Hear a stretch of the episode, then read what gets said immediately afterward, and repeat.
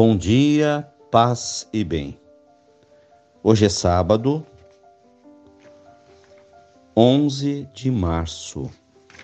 O Senhor esteja convosco, Ele está no meio de nós. Evangelho de Jesus Cristo, segundo Lucas, capítulo 15, versículos 1 a 3 e do 11 ao 32. Os publicanos e pecadores aproximavam-se de Jesus para ouvi-lo. Os fariseus, porém, e os mestres da lei criticavam Jesus. Este homem acolhe pecadores e faz refeição com eles. Então Jesus contou-lhes esta parábola. Um homem tinha dois filhos. O mais novo disse ao pai: Dá-me a parte da herança que me cabe. E o pai então dividiu os bens entre eles. Poucos dias depois, o filho mais novo juntou o que era seu e partiu para um lugar distante.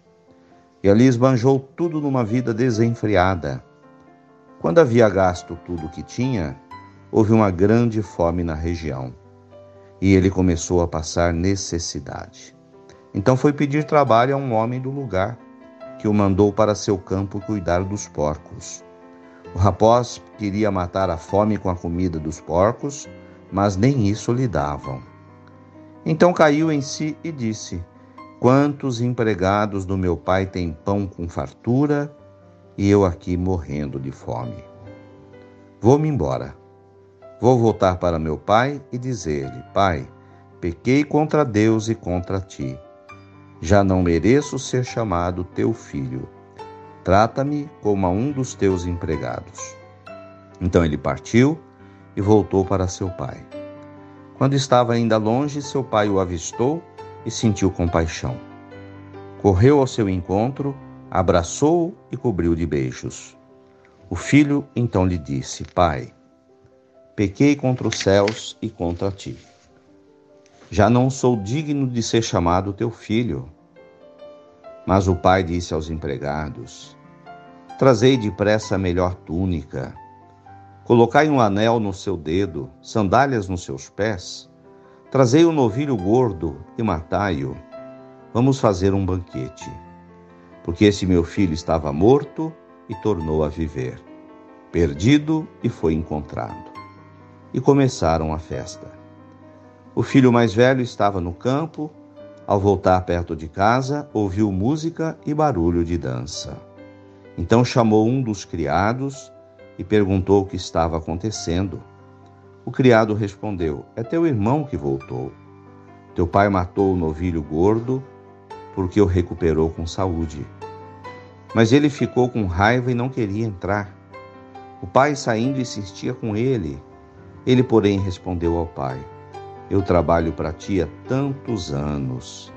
Jamais desobedeci tuas ordens. Nunca me deste um cabrito para eu festejar com meus amigos. Quando chegou esse seu filho que esbanjou teus bens com prostitutas, matas para ele o novilho cevado. Então o pai lhe disse: Filho, tu estás sempre comigo. Tudo o que é teu é meu. Mas era preciso festejar e alegrar-nos porque esse teu irmão estava morto e tornou a viver, perdido e foi encontrado. Palavras da salvação. Glória a vós, Senhor. Aqui temos a história do filho pródigo, que em algum momento da vida pode ser a nossa própria história. Nos perder, nos desviar e deixar a segurança da casa do Pai.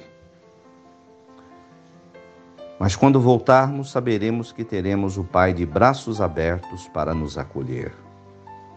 Essa parábola ensina bastante de misericórdia, de perdão, de bondade, de acolhimento. Louvado seja nosso Senhor Jesus Cristo, para sempre seja louvado. Ave Maria, cheia de graças o Senhor é convosco. Bendita sois vós entre as mulheres. Bendito é o fruto do vosso ventre, Jesus.